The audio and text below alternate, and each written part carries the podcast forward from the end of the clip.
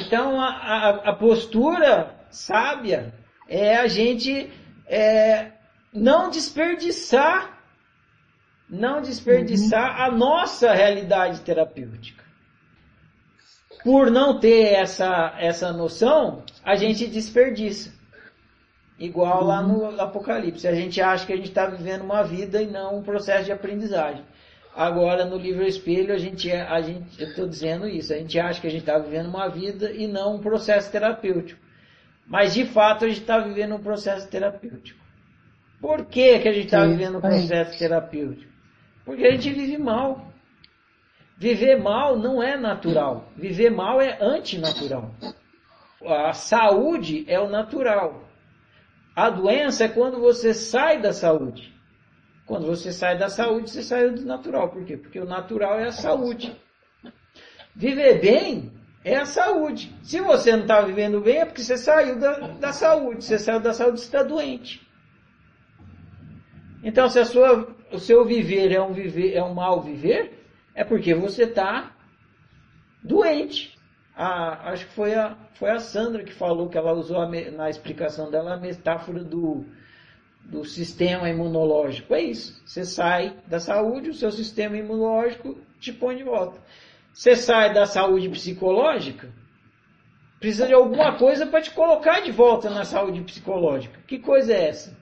É a sua realidade, que faz você experimentar coisas que vão fazer você refletir, remoer, é, sofrer e despertar para conseguir voltar para a saúde psicológica. Então, a, a, uma das lições do cara lá do filme é assim, não, não faça como ele, né? Que, que ao ter, eu, é um termo que eu uso sempre com vocês, não defendam a doença. O que, que o cara fez no fim do filme, quando, quando ele voltou para a loucura?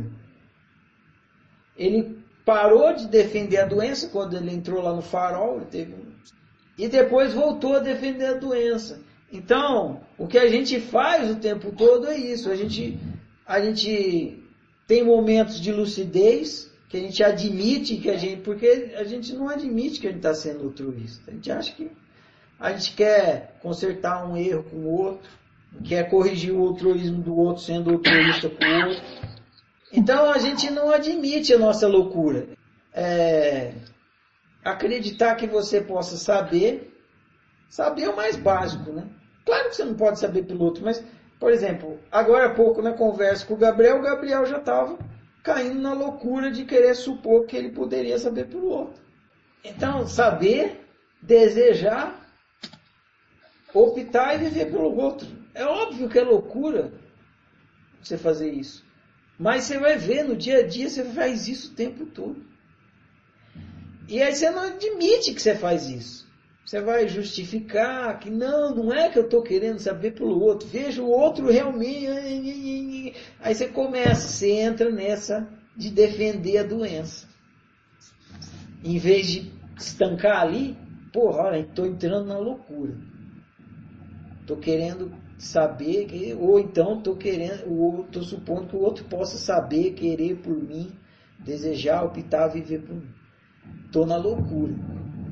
Você já estanca a doença ali. Não, a gente começa a defender a loucura, defender a doença.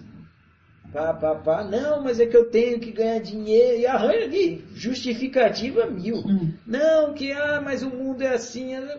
Meu, você já viu a que você está na loucura. Para que ficar dando, dando corda para se enforcar? Corta o mal pela raiz. Estou na loucura. Não tenho como saber pelo outro, o outro não tem como saber por mim.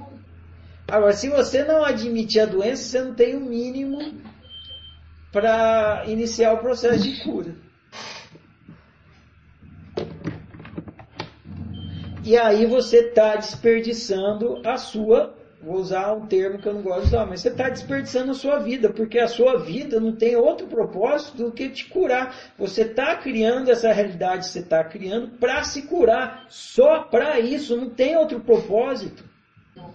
Ah, não, eu estou aqui para ser mãe. Não tem mãe, não tem filho, não tem emprego. Eu estou te falando, só tem hospital. Você está delirando. Você não vive. Você está no, no divã do, do, da existência. Você está na UTI do altruísmo. Você está na UTI, você está em coma.